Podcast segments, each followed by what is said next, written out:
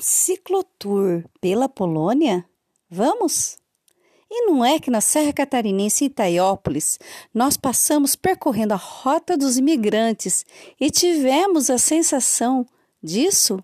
Polônia, música, comida. Sente só o clima dessa música.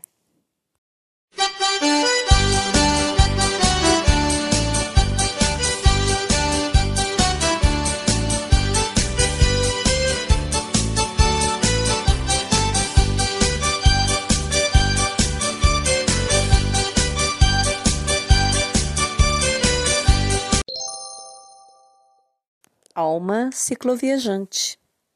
Podcast para você ouvir as histórias das pessoas que abrem suas asas para viajar, viajar longe. Continua com a gente que hoje vai ter história.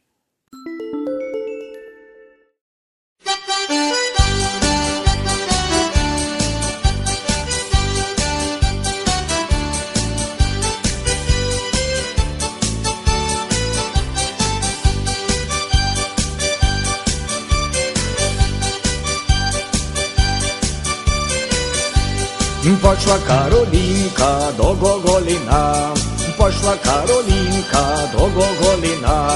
A Karliczek za nią, a Karliczek za nią z flaszeczką wina.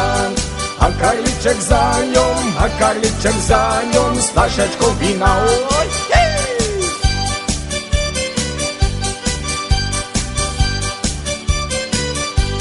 Wróćcie Karolinko, napij się wina. Wróćcie Karolinko, napij się wina. A będziesz czerwona, a będziesz czerwona jako malina. A będziesz czerwona, a będziesz czerwona jako malina.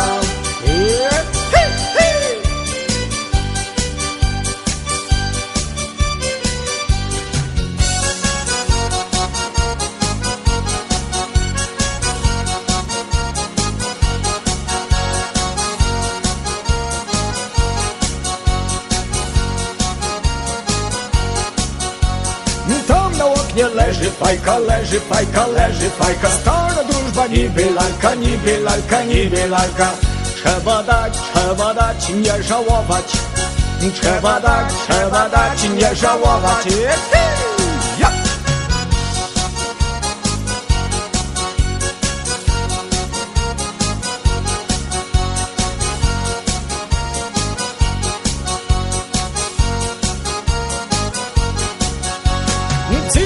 Niemcy, boso chodzi, boso chodzi, boso chodzi. Noc chybiczki nie zarobi, nie zarobi, nie zarobi. Trzeba dać, trzeba dać, nie żałować. Trzeba dać, trzeba dać, nie żałować. Jeszcze raz!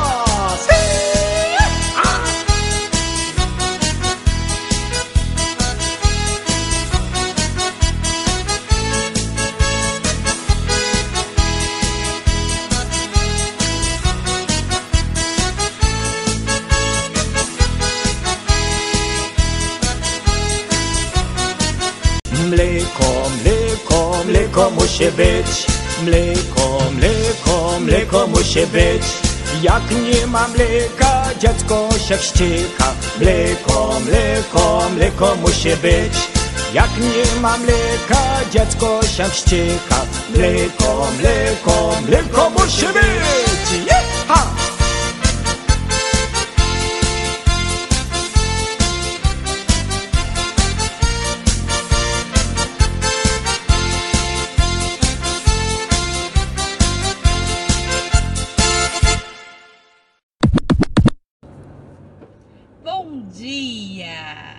Hoje vou gravar mais um episódio dentro do carro, na estrada, com toda um, uma trilha sonora por trás, barulho de motor e uns ai de vez em quando, uns sustos, porque tá tudo muito quentinho no coração e eu não quero perder o time para gravar tudo que a gente viveu nesses três dias. Vamos lá! Rota dos Imigrantes, Itaiópolis, Santa Catarina. Cidade um pouquinho mais conhecida por nome, assim, mais próxima Mafra, perto de Rio Negro, divisa Paraná, Santa Catarina. Pois então, que será que teria numa cidadezinha tão pequenininha, de população, mas tão extensa na sua região, aqui no alto da Serra Catarinense, vocês nem imaginam o quanto que tem. Muito além das paisagens que são um cenário eu sou muito suspeito para falar de Santa Catarina, falar de Serra Catarinense, porque eu sou apaixonada por esse estado. É, minha paixão primeira foi pelo litoral, onde eu viajava com meu pai desde criancinha, e depois pela Serra Catarinense, em algumas cidades como Jaraguá do Sul, Corupá, Pomerode, toda a região do Vale Europeu, por onde fui fazendo amizades e criando os meus vínculos cada vez mais que eu conheço mais algum nome, alguma cidadezinha aqui pela região, eu me encanto mais. Isso só vem reafirmar o que tem de belezas nesse estado, belezas naturais. Mas muito além disso, quando a gente fala de viagem, a primeira coisa que vem à mente, a primeira palavra, a primeira ideia de como eu vou definir uma viagem é falar de lugares, dar um Google, buscar cachoeiras, buscar serra, buscar lugares bonitos, para quem curte buscar as pousadas, buscar lugares para você dormir, ficar bem acomodado, mas é muito além disso.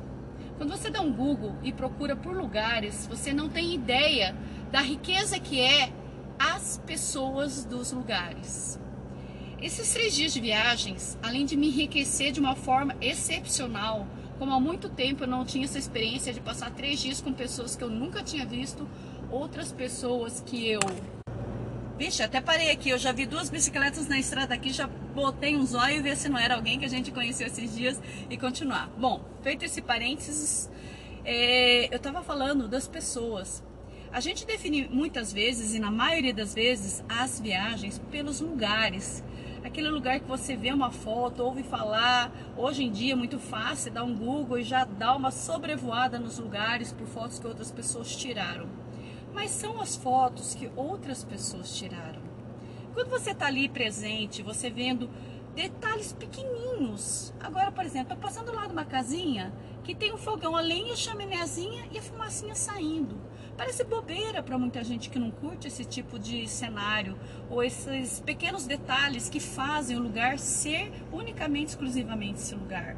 Eu estou passando por uma estrada que ontem, de manhã, quando nós partimos aqui de Iracema, da Casa Raquel, Refúgio da Arte, a gente pegou um asfaltão aqui de 24 quilômetros para chegar num cruzamento, partir para outra estrada onde realmente começava a serra um planinho seguido logo depois por uma descida alucinante, de uns 17 quilômetros, se não me engano. Eu não me ligo muito a ficar vendo a quilometragem onde começa, onde termina, quanto falta, quanto tem, quanto já rodou, qual a média, tudo isso eu dou-se um delete real para curtir realmente o lugar. E o que aconteceu? A gente rodou esse asfaltão e agora eu tô passando de carro lógico, numa outra velocidade.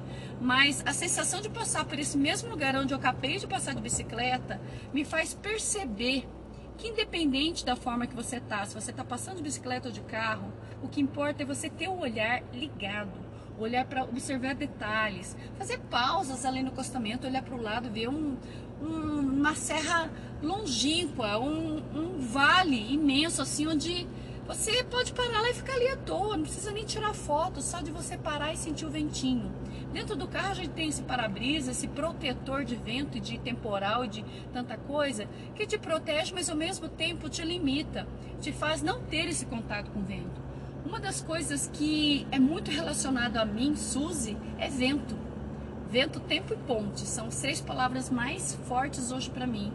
E o vento, mesmo quando você está a pé caminhando, você está correndo, ou você está pedalando, é uma coisa que você tem tanto contato, parece que te passa por você e leva tudo de ruim, leva e te manda lá para trás de você.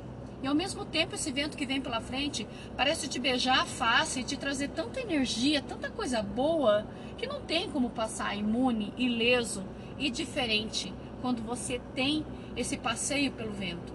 Esse passeio pelo vento que a bicicleta permite, pelos lugares, te faz assim passar por várias estações de rádio numa mesma viagem. É, agora, pouco, onde nós voltamos para o refúgio, eu, a Pati e o casal Aguada e Seco, que na verdade é o Severino e a Guadalupe, o Severino Seco, que é o sobrenome dele, e a Guadalupe, que é onde o pessoal já começou a brincar de chamar, que é a Aguada e o Seco. Nós passamos ali para dormirmos, para poder seguir viagem agora de manhã, tomamos um cafezão bem gostoso e, como sempre, mesa de cozinha é o lugar da, da prosa boa, um cafezinho e conversando. A gente fez um rolê na viagem retrospectivo das tantas coisas boas que a gente viveu. E o que, que eu tenho para falar disso? A gente passa a vida, parece que em busca de conceitos, dos desejos, de definir as coisas que a gente quer fazer e as coisas que a gente quer ir atrás. Eu olhando assim, hoje, ontem foi meu aniversário de 55 anos, então é como se fossem realmente ciclos, onde você faz aquela retrospectiva de 31 de dezembro para iniciar o 1 de janeiro, já como se estivesse renovada, com valores é, reconstruídos daquilo que fica para trás, daquilo que você vai levar adiante nos teus próximos passos à frente. E hoje, no meu primeiro dia de 55 anos, onde eu tive esse privilégio, essa coisa muito gostosa de passar o dia inteiro, o dia inteirinho, desde os dois dias anteriores, onde eu brincava muito e falava para os outros: Você sabia que dia hoje é meu aniversário? Eu passei os três dias falando isso, os dois dias que antecederam, e a gente ficou até meia-noite e um para comemorar. Tocamos sininho no refúgio, fizemos uma festa. E logo de manhã, depois do café também, nossa, eu acho que eu nunca, nunca ouvi tanto feliz aniversário, tanto parabéns e tanto abraço como foi esse aniversário. Foi uma coisa assim, muito marcante. E passar o dia inteiro pedalando de cima de uma bicicleta, com todos os cenários possíveis, imagináveis, foi um presentão.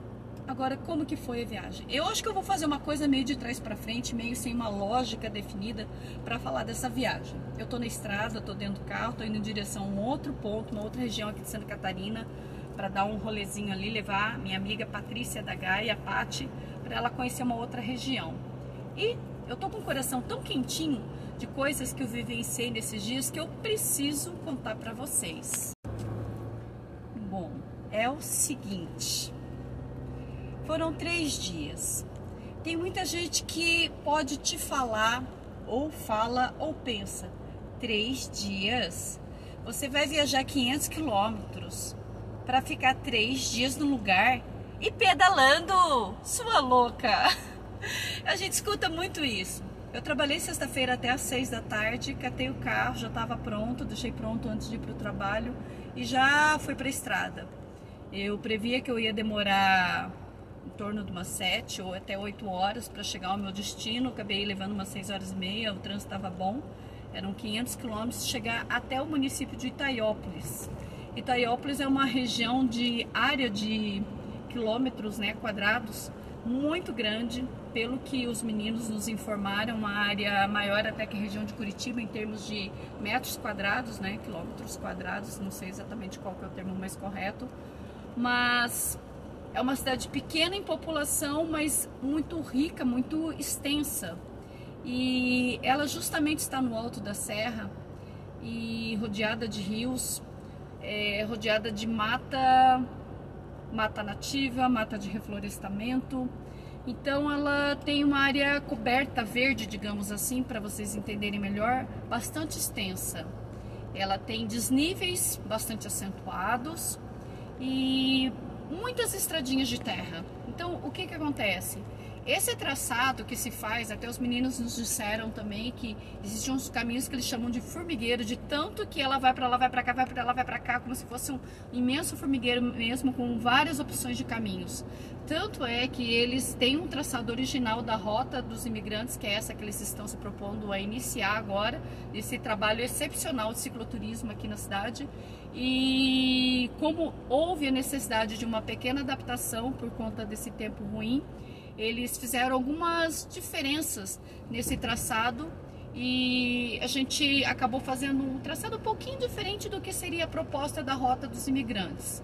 Não muito diferente do cenário proporcionado, e isso na verdade só deixou a gente com aquela coceirinha de voltar e falar: ah, hoje nós vamos fazer aquele traçado que a gente olhou no Wikiloc, que passa todinho pela margem e aquela altimetria gigante, mas a gente vai fazer. Então, em outras ocasiões, nós vamos com certeza voltar e tentar fazer o circuito original, que tem alguns pedacinhos que foram adaptados. Bom, como é que nasceu isso? Como é que a Suzy veio parar na Rota dos Migrantes? O Caio e o Carlos, que são os idealizadores desse belíssimo projeto, é, estão com essa ideia de desenvolverem roteiros cicloturísticos na região.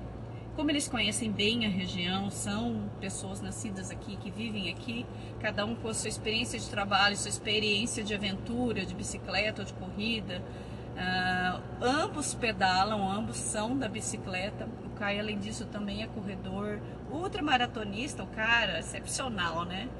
E, e juntando-se a eles para fazer todo o registro estava o Leandro também, que é um cara que manja muito bem dessa parte de vídeos, né? Essa parte de de registros de fotos e vídeos e drone para lá e a câmera pegando os detalhes de cada cena, de cada sentimento, de cada ideia passada naquela imagem. Então, o trabalho que vai aparecer logo mais sobre o registro dessa rota, com certeza vai ser assim fantástico. Bom, tô falando, tô falando, tô falando, mas eu quero chegar em várias coisas que me marcaram muito e eu não quero perder o time de falar e registrar. A começar do, dos lugares. Vamos falar dos lugares, porque todo mundo quando se assanha para ir para algum lugar vai com a ideia dos lugares. Essa região é uma parte alta é, o primeiro dia onde a gente saiu de Moema e chegou até Alto Paraguaçu, que também pertence, são todos bairros ou distritos é, do município de Itaiópolis, nós chegamos a uma altitude de quase 1.100 no local onde nós paramos para dormir e comer.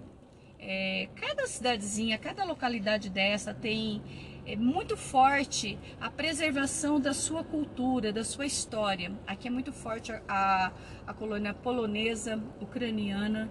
Então eles nos proporcionaram um rolê assim, um passeio no tempo, onde as próprias pessoas do local nos contaram as histórias dos seus costumes, o que eles fazem de uma maneira voluntária para preservar, desde a dança polonesa, que nós tivemos assim, um grande privilégio de assistir ao grupo de dança polonesa, ali na Casa Polás, Polás, ixi, falei errado, Polaska, e acho que eu estou falando errado. Bom, depois eu corrijo lá no final, na descrição, eu coloco o nome certinho.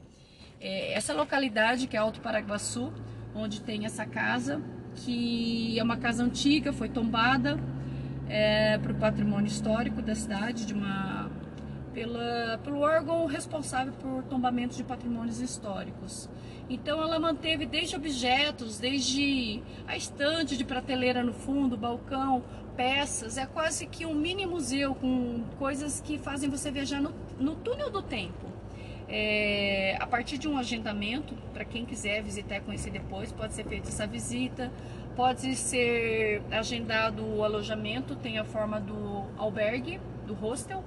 É, na parte de cima tem várias camas dispostas num amplo salão com várias beliches.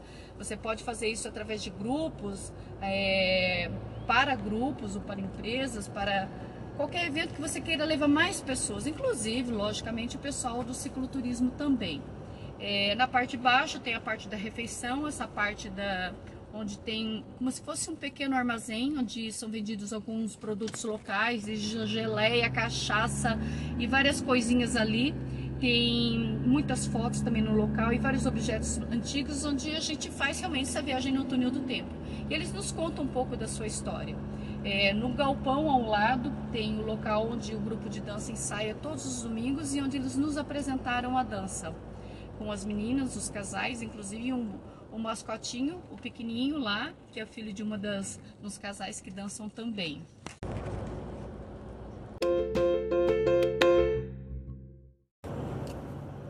Bom, eu costumo não planejar muito. Eu tenho um esqueleto das viagens quando eu vou fazer, mas muito flexível daqueles que se eu quiser ir para a direita para a esquerda e sair, fazer um desviozinho, que no livro eu chamei de bônus, Fazia, sem a menor dúvida.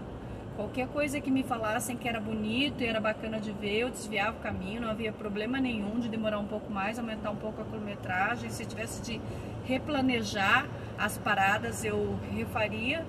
E isso acaba enriquecendo muito aquilo que você pensa que é o teu ideal de viagem. O que, que aconteceu? Deu o segundo dia, eu queria, queria muito pedalar com a Pátia Muriel, então eu já fui para isso. Como eu tinha o track log é, no meu celular, eu já avisei para o Caio. Falei, Caio, se quiser ir para frente, você pode ficar tranquilo que eu vou aqui pro fundo, que eu tô com o track log, não tem perigo da gente se perder. É, qualquer coisa só me passa o nome do ponto de chegada do segundo dia que eu me viro e acho. Pode ficar tranquilo. E eu fui o tempo todo com as meninas. E é uma vibe diferente. Eu não estou falando, quero que fique bem claro aqui, eu não estou falando o que é o melhor. Cada um tem o seu estilo de pedalar. Para muitas pessoas, o prazer vai ser passar alucinado, é, como eu não vou usar a palavra desafio físico, mas é um prazer, uma endorfina, porque eu experimentei isso depois, mas isso eu conto no terceiro dia. Existem formas de passar diferente. Eu volto a falar que o cicloturismo é uma passagem sem pressa.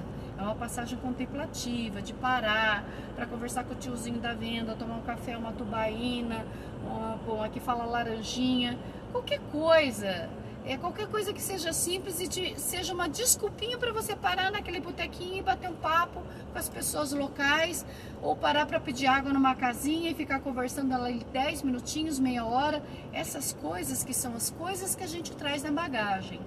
Então eu sempre friso que o cicloturismo é uma passagem sem pressa. E esse dia o nosso estilo, o meu estilo de cicloturismo é um estilo, é uma passagem sem pressa. E o primeiro dia eu fui um pouquinho mais apressadinha, muita parte ali eu fui num solitos também, porque eu eu gosto de ter esse tempo de eu comigo mesma, às vezes pensando em algumas coisas, às vezes não pensando em nada, nada, nada, nada. Então eu, eu, eu mesclei bem as várias Suzas que moram em mim. E o segundo dia já estava decidido. Meu, já tava sem chuva. O primeiro dia, a Muriel ainda brincou, falando para minha filha, para Gi, ah, tua mãe nem fotografou, nem tem 300 fotos. E de fato, tinha só 100. Porque choveu muito e não deu para ficar tirando o celular para fotografar. Agora, o segundo dia, sem sol, o que eu fiz de videozinho, o que eu brinquei, o que eu fiquei filmando, tirando sarro de quem estava por perto, as fotos. Fiz muitas fotos e vídeos. É muito gostoso registrar essa alegria são fotos que muitas vezes a gente nem vai olhar logo. E quando a gente posta é com a intenção de assanhar mesmo. O que eu mais gosto de fazer é acender fósforozinhos, faíscas nos outros para falar, oh, vem também aqui que isso aqui é muito bom. Então a ideia de postar alguma coisa sobre cicloturismo, sobre bicicleta no meio da natureza é essa. É falar para as pessoas que não experimentaram ainda que é muito bom, é muito gostoso e tem que experimentar, é preciso experimentar isso. Esse segundo dia, pedalar sem pressa, parar e conversando, brincando, a Thaís se juntou a gente. Nossa, foi algo assim que eu estava precisada desse momento também. Então o dia inteirinho, o segundo dia foi dessa forma. Foi um dia de muita lama, de escorregar bastante, de parar de inventar fotos de todos os jeitos possíveis, e ladeira e subida e descida no meio de trigo e com barulho de trem perto. Foi dia bem suci, um dia de fortalecer os laços de amizades que eu tenho ganho por causa da bicicleta. Foi um dia de contemplação, um dia bem alma, um dia que faz parte de mim. A ideia do Carlos e o Caio é de poder compartilhar isso que eles já desfrutavam individualmente isso é o diferencial. Quando a pessoa local pode ter essa experiência de passar pelos lugares de uma maneira gostosa. Eu não vou nem inventar muito vocabulário. Eu acho que falar assim, passar de uma maneira gostosa, eu acho que exprime bem o sentimento que a gente tem. Eu poderia ter ser uma lista de palavras mais rebuscadas para exprimir um pouco desse sentimento. Mas nessa possibilidade deles de passarem de bicicleta por esses locais, por estradinhas que vai depender dos olhos. Logicamente vai ter gente que vai passar e de repente dizer, é isso? Nossa, mas o que, que tem de especial nesse lugar? Sabe aquela pessoa que está no meio de um lugar lindo e olha para você e fala assim, ai, vambora. Bom, já vou avisando.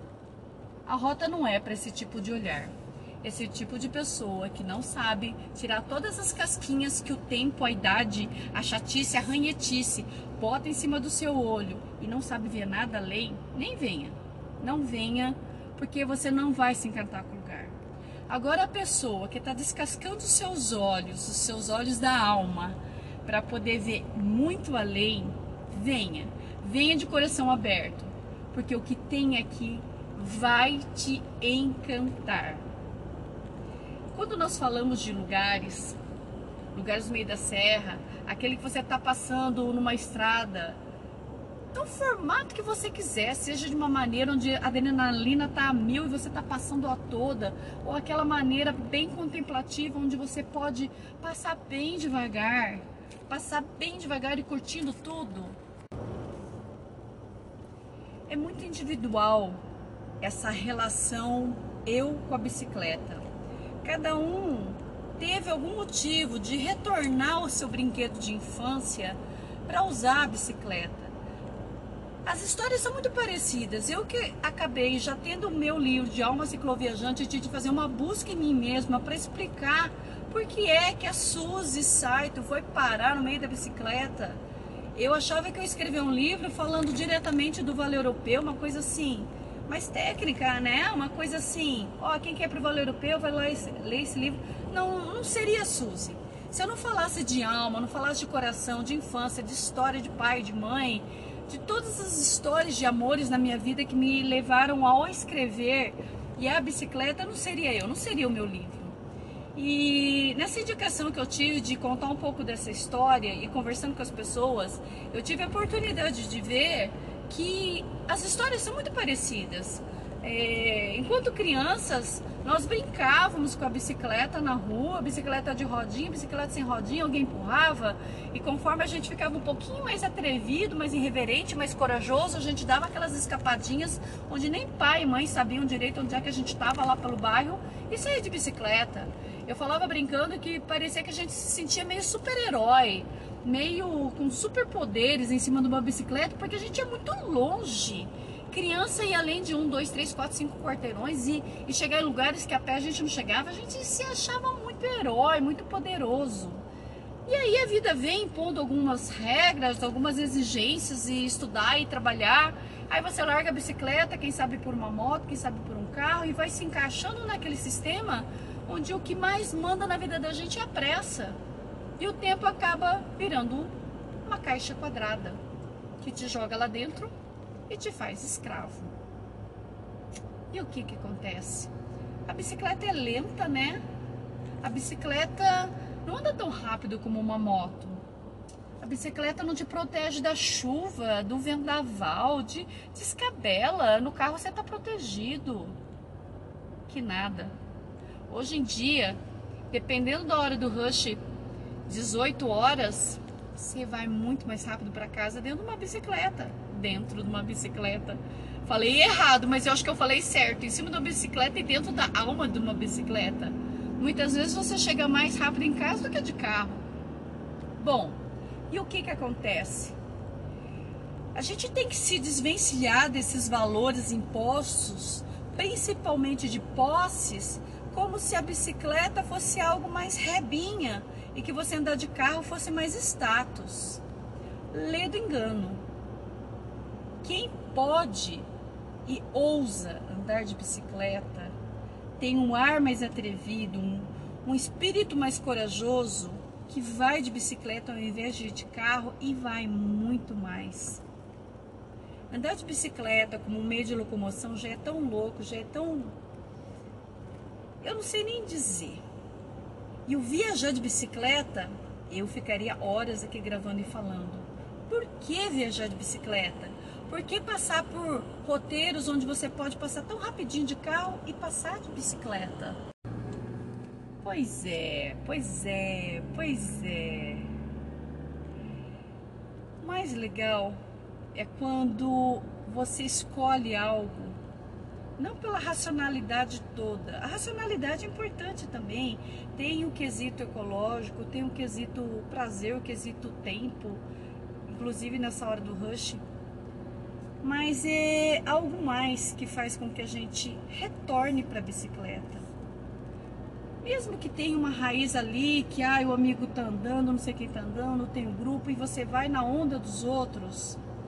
Você até pode ir na onda dos outros e começar a pedalar com as pessoas, mas o que vai te manter junto à bicicleta, indo independente se tem companhia hoje, amanhã, no domingo, no sábado, à noite, independente se tá sol de lascar ou se tá chuva de arrebentar, quem vai te fazer ficar ligado à bicicleta é o que vai lá dentro, é a alma.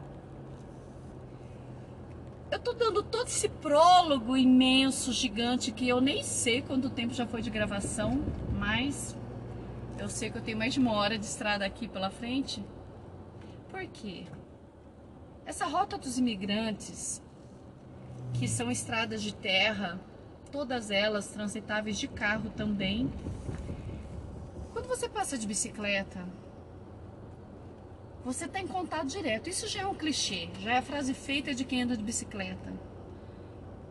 Não é só o lance do suor, não é só o lance da superação, do, do esforço extremo físico em alguns pontos, e ou aquela risada rasgada de você estar tá descendo uma, uma descida, descendo uma descida, mas uma ladeira, uma serra assim, que nem criança que Lembra aquela história de carrinho de rolemã que alguém te empurra, empurra e você chega na descida, teu amiguinho te larga e você continua, feito louco, descendo ladeira abaixo, sem freio nenhum? É quase a mesma coisa. Quando a gente passa por esses cenários, a gente tem oportunidade de se encontrar com a gente mesmo. Para quem pedala sozinho, eu não preciso nem falar. É uma horinha que você fica num silêncio, imerso num silêncio tão grande, que você começa a conversar com as profundezas da tua alma. Você consegue resgatar coisas que você nem lembrava que você sentia, você desejava, você pretendia fazer. E vou falar mais. Eu tive uma quebra de conceitos meus que a gente vai criando como eu estava falando, as casquinhas nos olhos, as casquinhas na alma. Ah, eu prefiro assim. Ah, eu não gosto mais de fazer assim. Ah, eu quero fazer desse jeito. E eu já tive muito o meu tempo de andar sempre com turmas e grupos e depois eu me recolhi e passei a fazer muito solo, solito, pedais e viagens. E ultimamente eu venho resgatando o prazer de ter companhia pedalando. Ultimamente fiz algumas viagens com algumas das minhas amigas, o grupo das mulheres cicloviajantes. E a risada era uma coisa tão presente, as brincadeiras, isso foi me ensinando o prazer da companhia. O que a gente viveu aqui na Rota dos Imigrantes foi algo inédito. Nós nos juntamos em 14 pessoas de bicicleta, mais os carros de apoio, sim, porque esse esse rolezinho teve o carro de apoio com água, com banana, maçã, até melancia, bolo, até linguiça blumenau, que na verdade era uma linguiça caseira, na hora que a gente mais estava precisando de um salzinho, teve de tudo. E muitas vezes, quando você é adepto de um formato de cicloturismo, você entorta o nariz para o outro. Tanto para quem gosta de fazer o rolê com a van e não tem coragem de ir no solito ou no modo autônomo com os alforjes e vice-versa, quem só viaja com autonomia e de repente se vê de um lado de carro de apoio fica, e fica assim, vixe, mas eu vou com carro de apoio, que estranho. Então são muitas vezes conceitos empedrados que cada um forma sobre o formato diferente daquele que é o seu. E foi uma lambada de ensinamentos esses três dias. Nós convivemos em 14 pessoas que poucos já se conheciam anteriormente. Eu conhecia três pessoas já pessoalmente, a Muriel, a Pati e a Marinês. Conhecia de conversar um bocado já com o Beto Ambrósio, do Fé Latina. E vim conversando ao longo do tempo também com os idealizadores do, da rota, que é o Caio e o Carlos. Mas não tem nada como encontrar pessoalmente, como eu falo, desvirtualizar. A é interessante que muitas vezes esses, essas desvirtualizações, esses encontros pessoais, acabam decepcionando muito as pessoas. É, de ver assim e ficar, ai meu Deus, como vai ser essa viagem com essas pessoas? E no final das contas, foi uma coisa excepcional que aconteceu, porque foi uma conexão tão grande, foi assim, ah, eu falei, eu, eu, não cansei de falar pro Caio e pro Carlos, vocês não podiam ter escolhido um grupo melhor, vocês não podiam ter organizado de maneira melhor. Eles nos, nos assim, dengaram muito o tempo todo. Eles fizeram de uma forma, uma organização, eles nos convidaram, foi um formato muito diferente.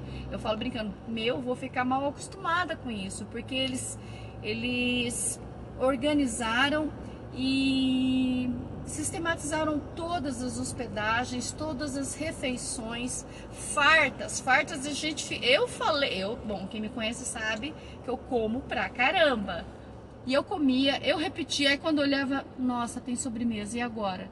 Eu ter que negar a comida, porque não cabia mais. Eu não deixo comida no prato, porque eu acho um absurdo você fazer esse desleixo, né, de deixar comida e jogar fora, mas chegou uma hora que eu fui na proprietária do local, a Neca, falei, Neca, você me perdoa, não tá mais cabendo, tá doendo a minha barriga, comi demais. Tive de negar o café, a sobremesa, porque não cabia mais, eu comi muito.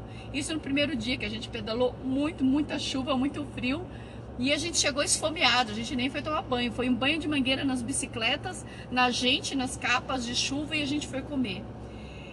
Caio e Carlos tiveram-se um cuidado, um carinho com a gente. É, esse caminho que nós fizemos, esse, essa passagem, essa oportunidade de vivenciar a rota nesse grupo de 14 pessoas de bicicleta, é, foi algo assim que eles idealizaram, tivemos a honra de estar no meio desses 14 para tantas pessoas diferentes darem um feedback para eles depois. Eu não imagino uma ideia melhor. Eles não fecharam para um tipo de perfil de pessoa que usa bicicleta, eles é, convidaram pessoas bem diferentes uma das outras e tenho certeza que o feedback vai ser aquilo que eles precisam realmente para irem lapidando e fazer o que eles quiserem com essa rota, porque para mim ela ficou perfeita assim de passagem de bicicleta pedalando, ela ficou perfeita de pessoas que vieram fazer isso. Uh, o que eles o que eles se organizaram para proporcionar de lugares para a gente passar e ficar, tudo isso fazendo parte dessa rota dos imigrantes. O primeiro dia que ficou em torno de 60 quilômetros, saindo de Moema para chegar em Alto Paraguaçu, teve uma pequena adaptação também. A altimetria, para quem conhece ou está acostumado a pedalar em Santa Catarina, já sabe como é que é, tem um serrilhado. Muitas vezes a gente se preocupa muito com as subidas intermináveis, mas na verdade o serrilhado engana bastante e alterna subidas e descidas, que eu acho uma delícia particularmente e a gente vai acumulando um ganho altimétrico interessante e de respeito. A, a, questão de você passar no meio do verde o tempo todo e ter riozinho perto, ter cachoeira, o primeiro dia a gente acabou parando justamente né, para juntar o pessoal. Quando a gente olhou para o lado, tinha duas quedas de cachoeiras assim que formavam uma piscina. Que nossa, a gente falou, meu Deus, o que, que é isso? Aí foi todo mundo para lá. Eu ainda abri o Wikiloc, eu tinha aberto o, o percurso errado. Eu falei, meu Deus do céu, a gente saiu do caminho. Preguei um susto em todo mundo porque eu tava com a rota errada, né? A original e não adaptada.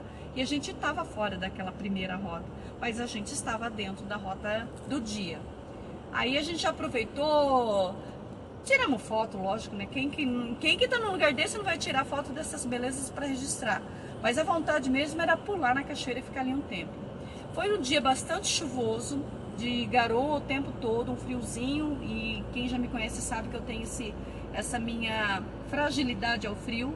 Eu pedalei o tempo todo de capa de chuva, de blusa de capa, de calça impermeável e de polaina para me proteger. Então, quando eu arrancava a capa, só tinha o molhadinho do suor por dentro da roupa, mas eu fiquei seca o tempo todo. Tô bem, não, não me resfriei nem nada, porque eu exagero meu cuidado ao frio, né? A chuva, você tá pedalando e tá se molhando e pegar a friagem. Aí com isso eu acabei não entrando nessa primeira cachoeira. Mas a, o espírito do grupo foi uma coisa que me surpreendeu demais. Cada um do seu jeito, uns mais brincalhões. O Lupa e a Simone fizeram a gente dar muita risada no caminho todo. Tinha o casal fofo também da Adriane e o Daniel, que era um encantamento ver o carinho, o cuidado de um com o outro. Que era o casal Gravel, Gravel, Gravel, Gravel. Qualquer um dos dois nomes está certo para mim. Foi muito bacana ver uma Gravel em ação, numa rota de cicloturismo. É, ela vai bem na estrada. A questão de ir pela terra e pela lama, ela precisaria de uma adaptação nos pneus é, um pneu mais largo, um pneu mais cravudinho para poder passar pela parte de lama. Deu uma judiada nos nossos amigos, Daniel e Adriane, numa parte final lá, no segundo dia, porque já não estava chovendo e a lama realmente estava difícil de pedalar.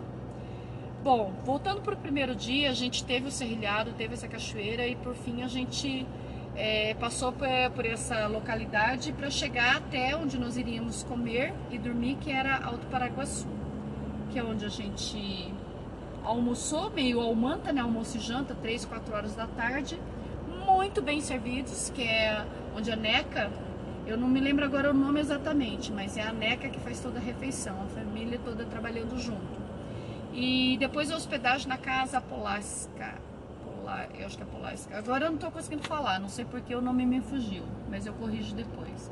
Bom, é, esse que é o formato de albergue, né, que é um salão grande com vários beliches, dá para fazer para quem gosta de organizar ou tem empresas de turismo, dá para fazer assim um combinadinho muito bacana de dormir ali ouvir sobre toda a história, deixar agendada a apresentação da dança também, que é imperdível, e fazer o passeio por essa localidade que tem casas bem antigas, construções bem antigas, e dependendo com quem você fala, estava ali o Aldo e a Amanda para contar um pouco mais das histórias dali. Ele fez um breve relato do que é a casa, do que é a história da igreja, de cada ponto, das construções antigas. Então ele deu uma boa aulinha ali de história para gente. Segundo dia acordando, vou começar a contar.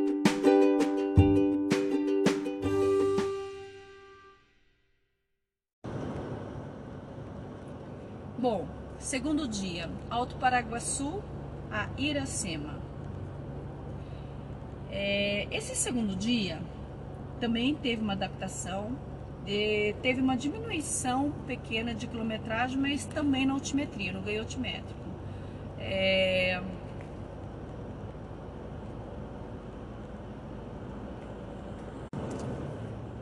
que, eu, o que assim eu tenho para mim, Suzy, falando fora da experiência geral da Rota dos Migrantes? Para mim foi muito especial, muito gostoso, porque na verdade a Suzy não é só isso ou aquilo ou aquilo. Eu na verdade eu acho que eu sou uma junção assim de personagens assim, eu acho ótimo até na descrição do meu livro mesmo, eh, na contracapa, tem uma partezinha lá que eu falo que a, a viagem foi algo assim onde eu pude conhecer os vários personagens meus e deixar com que eles vivessem ali também. E esses três dias parece que eu, sem planejar, me permiti ser um pouquinho de cada. Então, o primeiro dia eu acabei pedalando um pouco aqui, um pouco ali, um pouco na frente, um pouco no meio.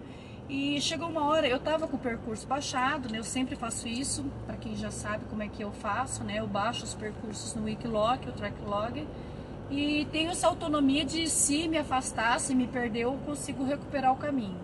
Então chegou uma hora que eu tinha dado uma afastadinha do pessoal da frente, tinha bifurcação, eu vi que o caminho principal não era o caminho a ser tomado, era para ir pelo outro, e o pessoal de trás não chegava, eu esperei, esperei, esperei, esperei, Aí eu comecei a voltar para me encontrar com eles, porque eu falei, ou eu alcanço da frente ou, ou eu alcanço de trás para não ficar pedalando tanto tempo sozinha.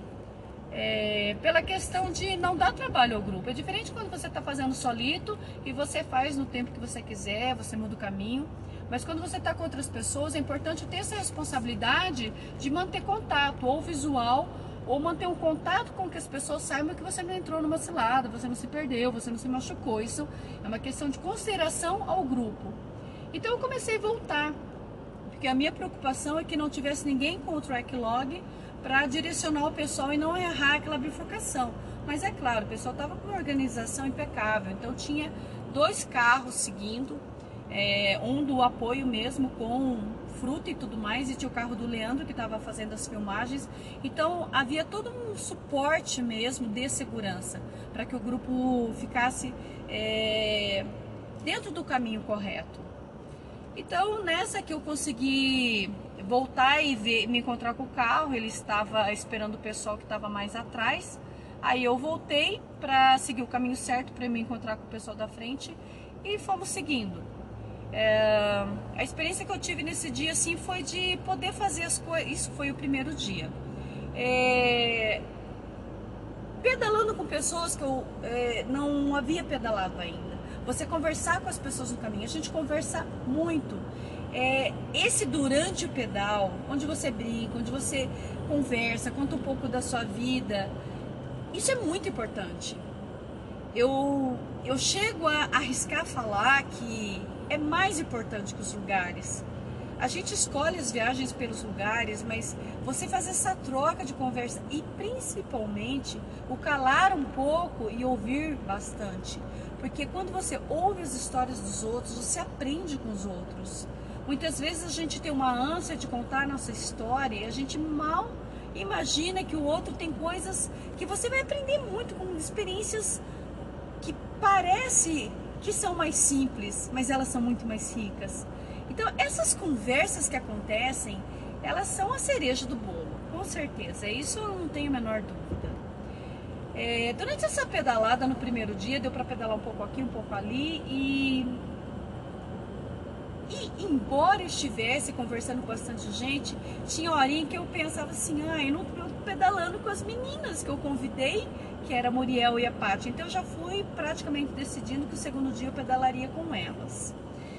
Então, dormindo em Alto Paraguaçu, no outro dia eu já tinha decidido como é que eu ia fazer o segundo dia. Esse segundo dia, nós fomos dormir num lugar que eu vou contar para vocês. Nós passamos pela localidade de Iracema, que também pertence a Itaiópolis. Passamos para comer primeiro no Julinho, bem ali pertinho da igreja, que fica ali às margens da estrada, da rodovia. E aí a gente entrava num acesso quase que escondidinho ali do ladinho, depois de um, de um uma, ai, como é que chama? Esse muro assim de contenção, né, de queda de barreira. Logo depois dele tem uma entradinha que já cai numa baixada assim, uma estradinha bem acentuada descendo e aí quando a gente faz uma curva, outra curva, a gente dá de cara com uma casa que ela por si ela já conta a sua história. Refúgio d'Arte, da Raquel. Piccola Artegini. Eu não sei falar italiano, mas eu acho que é mais ou menos algo assim.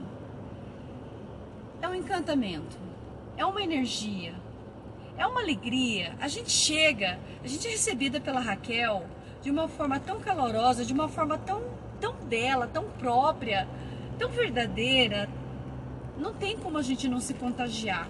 O lugar tem cor, tem detalhes, tem frases ali em plaquinhas, tem luzes, tem plantas. São detalhes assim cuidadosamente pensados e colocados ali que não tem como você não perceber e receber essa energia. Eu fiquei estatelada ali, porque logo de cara, é, assim como foi feito um quadro de giz na casa, na casa que eu esqueci o nome, ali em Alto Paraguaçu. Uh, ali na Raquel tinha uma plaquinha com os nomes de todos para receber a gente. Eu não sabia nem se eu ia para lá ou para cá, se lavava a bicicleta, se eu entrava olhar a casa, a varanda ao redor, a rede, se eu subia o morro onde muita gente já tinha subido para ver a vista lá de cima e por fim uma, eu fiz, fiz tudo. Ela nos encantou. Raquel é uma pessoa especial. São clichês falar Raquel é iluminada, Raquel tem uma luz, ela irradia. Mas é difícil pensar em vários outros nomes além desses, porque a Raquel brilha, brilha muito. Eu vou falar uma coisa para vocês. O Caio e o Carlos nos deixaram muito mal acostumados, porque eles nos mimaram muito. Tudo foi feito com muito capricho, com muito esmero, com cada detalhe é, não é só o lance assim de, da fartura de, da mesa. É, é muito além disso. É essa parte que eu falo, que não são lugares, são pessoas, não é só a mesa posta, mas o carinho, você percebe como que aquilo foi preparado, cada detalhe, é, o desejo de nos acolher bem. Era esse o recado, o recado recebido, porque foi algo assim. Eu não sou muito acostumada a viajar nesse formato, mas vocês me conquistaram. Porque viajar dessa forma é um prazer tão grande de poder estar com pessoas, é, conviver. Talvez a gente fique um pouco casca grossa quando a gente passa a viajar muito solido, de uma maneira nossa própria e não se abra tanto aos outros formatos. E E vivenciar esses três dias me fez abrir essa portinha além. Eu penso hoje que a vida da gente não são de um corredor com uma porta única para você passar, mas de você poder vivenciar, abrir, espiar as portas diferentes daquelas que você planejou de passar, atravessar e continuar e vivenciar essas experiências diferentes daquelas que você já definiu que são as tuas, aquelas que você quer viver. Esses três dias para mim, vivenciando coisas que foram inéditas para mim, ter o carro de apoio, ter essas coisas já planejadas por outras pessoas, foi muito interessante, porque como eu viajo de uma maneira muito autônoma, que eu, onde eu tenho que buscar a minha independência, essa forma de viajar solito, autônoma, faz com que a gente sempre decida, defina onde dormir, onde comer, pela vivência da gente, pelo desejo da gente. E muitas vezes, apesar da gente ter uma liberdade de escolher os lugares e tudo mais, e poder receber o que aparece no caminho, que é o ponto mais positivo disso tudo, desse, desse formato solito e autônomo, a experiência de ter alguém que tenha tido esse cuidado, esse esmero de escolher os lugares para a gente ficar e dormir, comer, foi uma experiência muito legal. É, isso me lembra muito assim, eu fui criada por uma mãe feminista. Então eu fui criada para não receber mimos e cuidados e pessoas fazendo gentilezas para mim.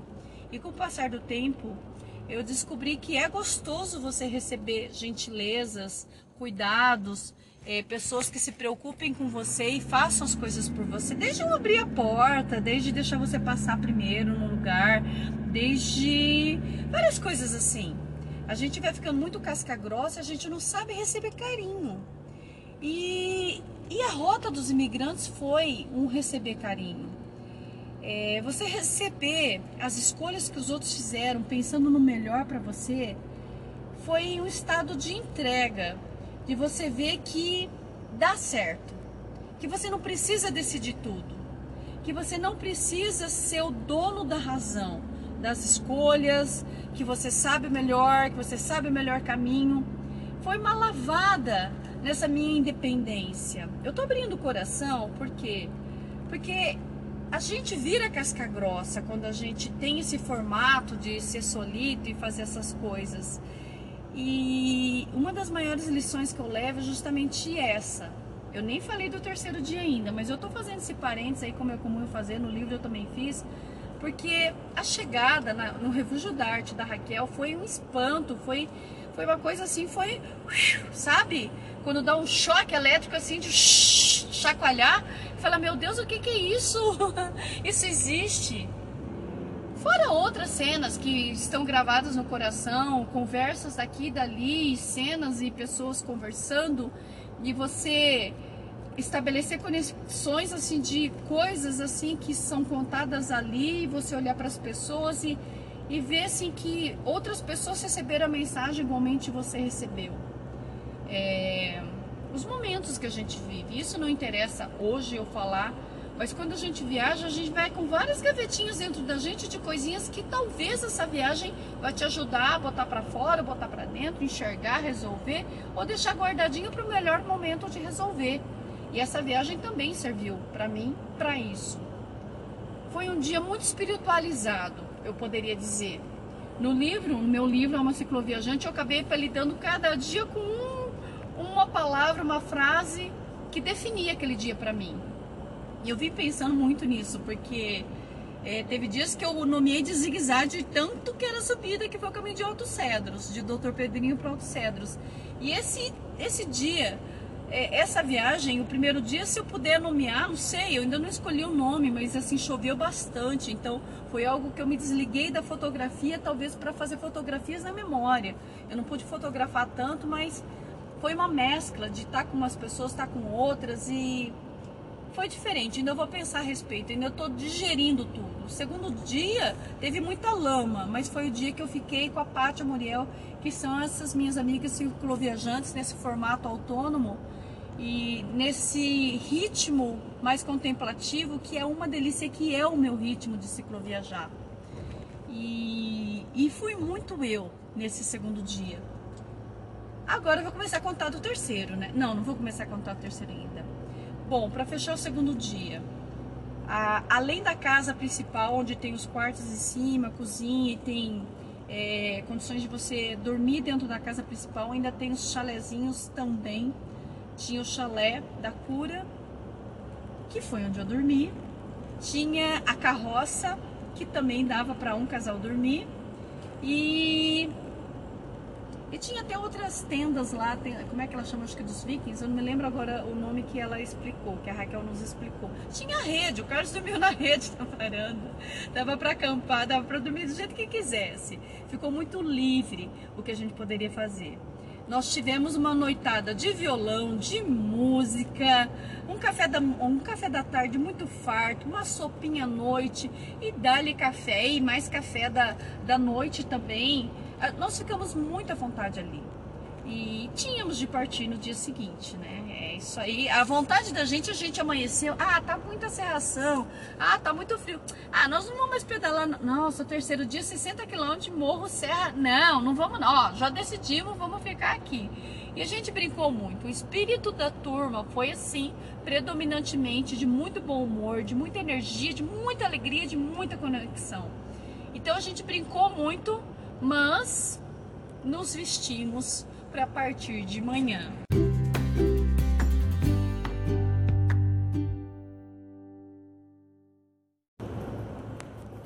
Terceiro dia. Bom, primeiro que é o seguinte, dá licença, dá licença, dia 9, 10 e 11. Terceiro dia, o que? Meu aniversário.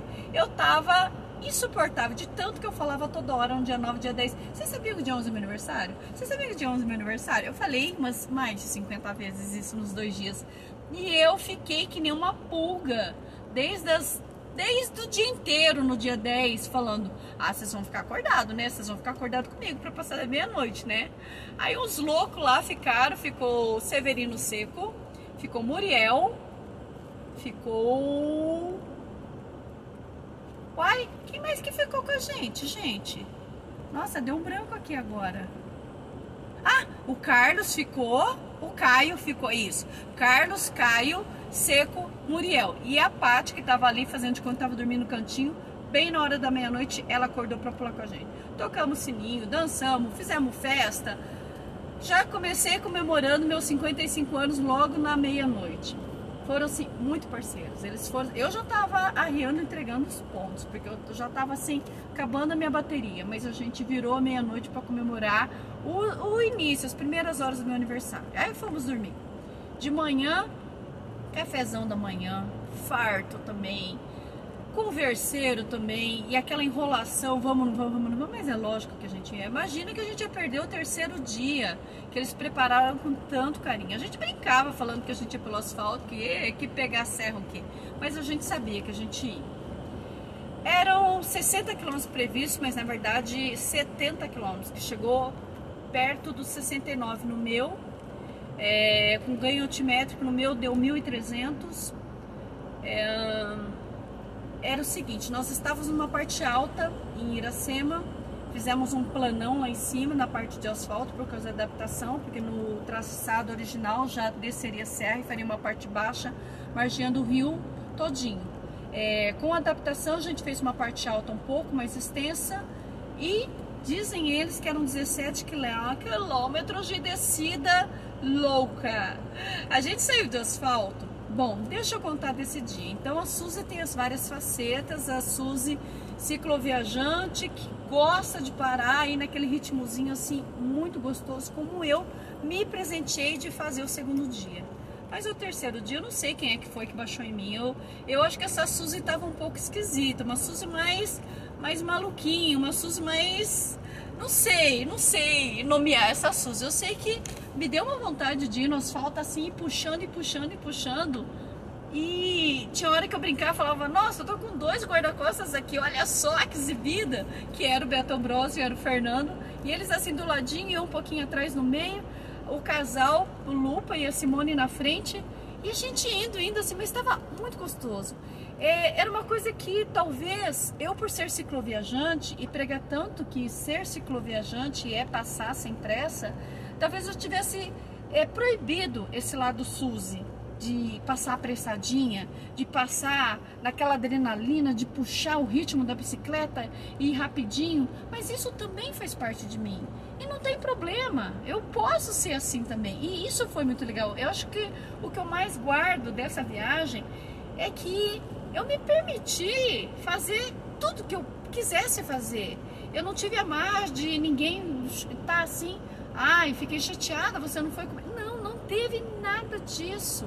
E esse terceiro, terceiro dia, eu não sei o que, que foi que me deu na louca que eu já comecei logo assim, pegando aquele retão, retão assim que eu digo, de asfaltão, sobe desce, sobe desce, até chegar onde começaria a serra. E a gente já tinha, já tinham cantado a bola pra gente que eram 17 quilômetros de descida.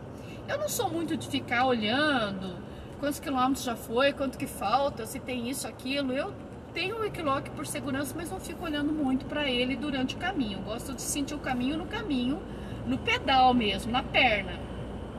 Mas eu vou falar uma coisa para vocês. Meu, eu tinha hora que eu falava, isso aqui não é cicloturismo, isso aqui é downhill, isso aqui é um mountain bike de downhill. Eu nem sei se eu tô usando os termos certos, tá? Mas para vocês entenderem. Eu passei numa louca. Eu passei numa descida assim que quanto mais rápido eu podia ir, gente, me desculpem, me desculpem.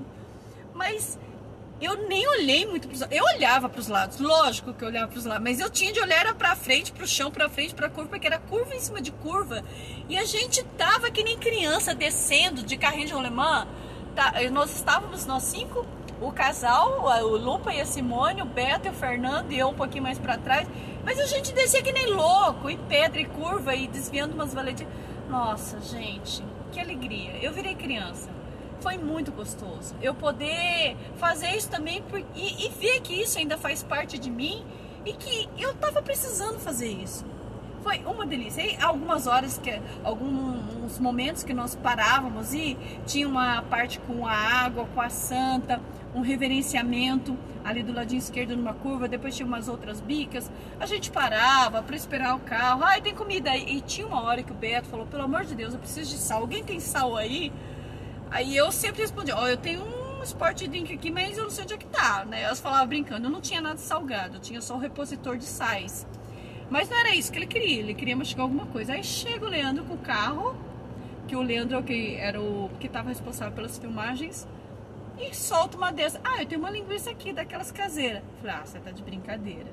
Porque assim, as pessoas conhecem geralmente por linguiça blumenau, para dizer que essa linguiça caseira defumada. Beto nunca tinha comido. Gente do céu! Meu Deus! O Leandro cortou aquilo lá em cima do capô em alguns pedaços, mas a gente devorou. Aquilo é muito bom, aquele salzinho naquela hora, meu Deus, a gente se lambuzava. A gente ria de qualquer coisa, na verdade, tudo era motivo de muita gargalhada. A gente estava muito conectado. Aí juntou mais gente, a gente juntou com mais risada e mais converseiro e fomos seguindo. A gente já estava bem perto da Ponte Penso, a gente, onde ia dar uma paradinha, filmar, fotografar, conversar mais um pouco, reabastecer e comer. E logo em seguida a gente chegou nessa Ponte Pense, onde tem vários registros feitos. Bom, ali praticamente era o início da subida. Tinha alguns, algumas ondulações, né? Alguns sobe desce, sobe desce, até que viesse realmente a subida. Mas ali já era uma preparação psicológica para o que viria. para mim, essa experiência de descer freneticamente, eu acho assim, eu, eu, é mais ou menos o que eu já falei. Quando você define o que você é, ao mesmo tempo que te ajuda a você perceber quem você é, o que você gosta, o que você quer fazer, corre-se o risco de você se aprisionar num rótulo e eu percebo que foi mais ou menos isso que me aconteceu. Quando eu me nomeio de cicloviajante, que é o ritmo contemplativo de passar pela estrada de uma forma desapressada, e eu tenho que reconhecer que eu tenho esse ladinho meio louquinho de passar numa descideira dessa, dessa forma, descendo, descendo, descendo, descendo, descendo e rindo muito, porque estava muito gostoso, era adrenalina, eu tenho esse lado, e eu acho que eu estava negando esse lado. Então foi muito bom. É, eu vim de um tempo, Eu queria estar tá fazendo um episódio bem Rota dos Imigrantes, mas eu percebo que eu estou falando muito SUS mesmo. Mas essa sou eu, não vai ter jeito. Depois eu vou preparar algo mais específico da Rota dos Migrantes. Apesar de eu já ter contado várias coisinhas aqui, depois eu faço algo mais ligeirinho ali para a Rota dos Imigrantes. Prometo. Bom, o que que acontece? É poder perceber que eu tenho várias facetas e que eu tenho que dar espaço para todas elas foi assim, muito aprendizado. Eu vim de um tempo onde eu estava pedalando bastante, eu estava recuperando o meu condicionamento físico desde o início do ano, estava pedalando mais por prazer e pela consciência corporal de saúde, de você ter condições de, de fazer outros pedais de viagem e não ficar lá é, bufando, de subir é, escada, de subir pedalando alguma estrada, todo esse lado da saúde mesmo, de você pedalar de uma maneira prazerosa sem sofrência. Então, eu estava num tempo legal. Quando a minha irmã adoeceu, foi um baque muito grande. Eu estava no meio de uma cicloviagem ali no desafio de Anitta, em Laguna. E aquilo lá, sim, foi um baque porque era Covid, né? E a gente já se assusta só com o nome. É, no dia que eu li a mensagem, eu estava com a Muriel e ela falou: Você quer voltar? Falei: Não, Muriel, vamos terminar, vamos continuar. Eu parar agora ou para amanhã não vai fazer diferença nenhuma, ela está no hospital. Então eu continuei. Vivi o momento com as minhas amigas, curti o que a gente estava fazendo e a gente seguiu. Acabamos de fazer esse segundo dia, o terceiro, e depois eu comecei a fazer o caminho de retorno para a minha casa e passar esse tempo acompanhando as notícias diárias da minha irmã. A minha irmã ficou as três semanas no hospital e acabou por falecer. Eu vou falar bem rapidinho sobre isso, mas isso é um divisor de águas na minha vida.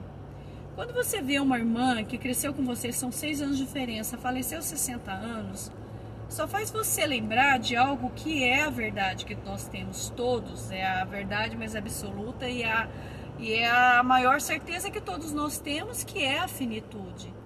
E o que, que acontece? Parece que a gente briga contra isso e esquece das coisas mais importantes. Muitas vezes a gente fica brigado com uma pessoa que é muito preciosa com a gente, e eu não estou falando da boca para fora, eu vivo fazendo isso. E a gente fica de birrinha sem conversar, que são as pessoas que a gente mais ama é, no fundo, no fundo do teu coração, você sabe o que, que você quer fazer. Muitas vezes você posterga, você fala, ah, quando eu me aposentar, ah, não tem dinheiro. Ah, inventa. Se você quiser inventar uma lista de desculpas para você justificar por que, você não vive aquilo que realmente te faz feliz, pode pegar o caderno universitário aí, meu filho. Escreve linha por linha, você vai arrumar mil e um motivos para você se desculpar por que você não faz aquilo que você quer. Você precisa de um motivo para você fazer, que é pensar que a vida é finita. Bom, parênteses feito. A morte da minha irmã mexeu muito com as minhas estribeiras sobre o que é realmente a vida. E por outro lado, me fez ter muito medo de sair para fazer as coisas numa época de muito frio e adoecer também. E aí eu me resguardei. Passei alguns meses enfraquecendo fisicamente, enfraquecendo emocionalmente também, várias coisas que passam na gente. E vir para cá, vocês que conviveram comigo, vocês não imaginam o tamanho do desafio que foi. Eu não ia desistir de vir, mas olha, quando eu ofereci meu carro de carro de apoio, o Caio Carlos era de verdade. Eu tava pensando em mim, viu? não tava pensando nos outros, não, brincadeira. Eu achava que eu ia precisar do carro de apoio, porque eu estava muito fraca fisicamente. E o que eu tenho para dizer que esse fraca fisicamente, e é fato, ele ele ganha um motor, ele ganha um combustível gigante quando lá dentro da gente a vontade extrapola essa fraqueza física. Quando lá dentro é aquilo que você encontrou como uma coisa que te faz muito bem e te faz mover aquilo que te paralisa. Você pode estar fraca, cara. Você faz. E se precisar, você testa a bicicleta também, vai também. Mas eu vi que, por incrível que pareça, fisicamente também, que eu não estava mais acreditando em mim, eu, eu tava indo, eu tava indo. Eu não tô falando isso de, de medalhinha, de, sabe, nem quero saber, não é minha intenção, mas eu comigo eu vi que, que deu para fazer. Isso foi muito importante, porque eu gosto muito de falar para as pessoas acreditarem em si próprias e muitas vezes, por incrível que pareça, eu não acredito em mim. Eu não acredito que vou ser capaz. Agora no café da manhã, a Paty deu os meus puxões de orelha para variar, que a Paty é minha amiga para isso. Eu falei, você tava falando que você tava achando que você não ia aguentar? Olha aí. Sabe, de verdade, eu tava achando que não ia aguentar mesmo. Então, fisicamente para mim, fazer aquela descida, depois aquela subida ali, naquele passinho, naquele girinho assim, e vai, vai, vai, e brigando, vai, vai pedalar, vai pedalar. E a hora também da pedreira que eu vi aquela lambança de lama e aquela curva ali, aquela. Desce, desce, empurra esse pedaço. E me permitir também fazer umas três curvas ali pedalando, empurrando, ali assim, empurrando e pensando na vida. Sabe, é, o que eu vejo que não tem um formato só. A gente tem que permitir ser a forte, a fodona, a fraca que precisa de ajuda, a fraca que tem ombro para chorar. Não tem problema. A gente tem limitações, tem fortaleza, a gente tem uma série de coisas dentro da gente que é uma coisa excepcional. Bom, vamos falar do terceiro dia, vamos parar de chororô e vamos falar do terceiro dia. Enfim, chegamos aquela parede no final. Sei lá quanto que era o ganho de altimetria. O Fernando falou alguma coisa de 600 metros de ganho, não sei quantos quilômetros, mas vamos lá. É, é uma hora muito solito. Eu não tenho um ritmo forte de subida. É, eu tenho resistência. Então eu vou. Eu insisto, insisto, insisto, mesmo porque eu detesto ter que caminhar de sapatilha, eu tenho feito muitos pedais mais de sapatilha hoje do que com o tênis, que eu sempre vendia a ideia do tênis e a crocs e não a sapatilha em cicloturismo, mas eu, eu confesso que eu estou gostando muito de pedalar clipada. E desclipo também, muitas vezes, em pedaços que eu acho que eu vou ter que botar o pé no chão rapidinho. É, o caminhar de sapatilha é um saco. Quem usa sapatilha sabe disso. Eu tô com um taco novo, então ele tá muito alto, tá muito ruim, escorrega muito. Então eu queria fazer de tudo pra não empurrar mesmo. E teve um trechinho que eu empurrei.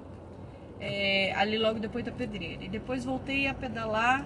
E esse momento de fazer um esforço além daquele que você acha que você tem e continuar vendo que dá, é um girinho, outro pé, outro pé, outro pé e vai indo é um passinho de formiguinha que é gostoso vivenciar. Eu não estou falando de Suzy com outros. Tem nada a ver. E não tem essa de falar Suzy comigo, ontem eu fiz tanto, hoje eu Não é isso. Eu quero deixar bem claro, não é isso. É eu hoje com eu hoje mesmo. Essa coisa de você acreditar que dá e ir mais um pouquinho, insistir, insistir, insistir, é uma coisa que a gente tem que perseverar em cada cena da vida da gente. E caso não dê e você tenha outro caminho para fazer, tá muito bom também. O objetivo ali era percorrer o caminho. A, a, consequência do percorrer o caminho seria chegar ao lugar que é ter um chuveirinho, uma comidinha e pronto, que era o, o ponto final dessa rota dos três dias. Enfim, eu fiquei naquele dilema de ir solito no final, esperar as meninas na cachoeira. Ai, a cachoeira teve cachoeira no terceiro dia. Eu encontrei com o Carlos no carro, ele deu a dica, casinha de madeira, plaquinha, blá blá blá, nem precisou muito. Eu vi as quatro bicicletas largadas na beira da estradinha de terra, lógico que os quatro estavam lá, eu já fui, já vi o pessoal lá embaixo, deu tempo de eu pegar um pouco eles lá embaixo. O Beto fez umas fotos, uns registros lindos, né? Beto é fotógrafo, né? Não dá pra discutir com um registro um olhar desse. Ele fez uns registros muito massa quando eu entrei na cachoeira. Porque eu entrei mesmo, né? Não interessa se eu sofri orenta, eu entrei, depois eu me viro para me secar e me esquentar. E foi lavar a alma, literalmente. E fisicamente foi lavar a alma. Bom, eu precisava me esquentar, já tinha gelado. Comi o que eu tinha direito no carro de apoio ali, que o Carlos estava ali. Eu comia e andava que nem um serelepe para lá e para cá, para lá e para cá, para ficar em movimento, para ir me esquentando. E a hora que eu consegui engolir os dois pedaços de bolo de fubá, a gente começou a partir. Falei pra Paty Muriel, falei, ah, vou terminar com vocês. Bom, Falar o que desses três dias? Vocês têm que vir para conhecer. A experiência que o Caio e o Carlos prepararam, pensaram, é para mexer muito com o coração de vocês.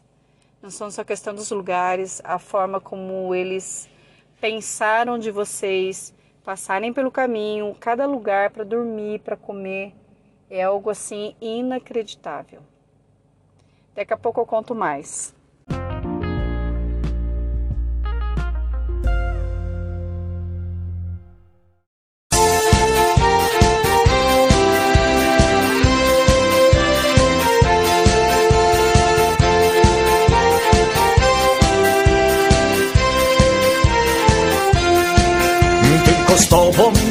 Moja dziewczyno Chciałbym powitać ten nowy czas Kiedy dojrzewa czerwone wino I kiedy zbiorów nadchodzi czas. Przyjeżdżaj na wino braniem Przyjeżdżaj kochana mam Na stole dzban wina stanie Spróbować warto choć raz. Oj, hej! Przyjeżdżaj na wino braniem Przyjeżdżaj kochana mam. Na stole dzban wina stanie. Spróbować warto choć raz. Hej!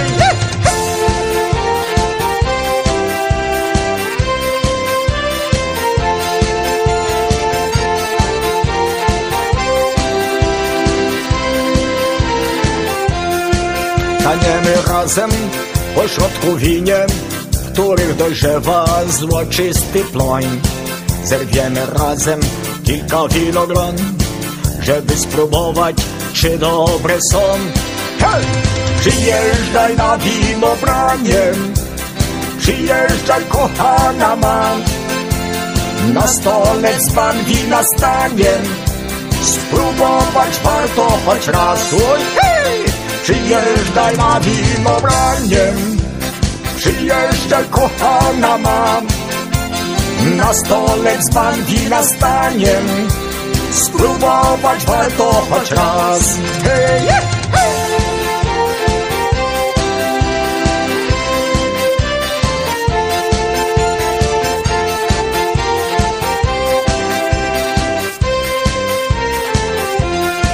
A kiedy słońcem zajdzie za góry, wtedy się zacznie zabawy czas.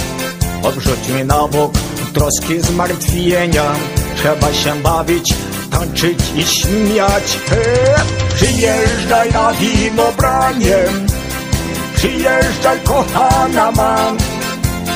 Na stole dzban wina stanie, spróbować warto choć raz. Oj, hej! Przyjeżdżaj na wino braniem Przyjeżdżaj kochana mam.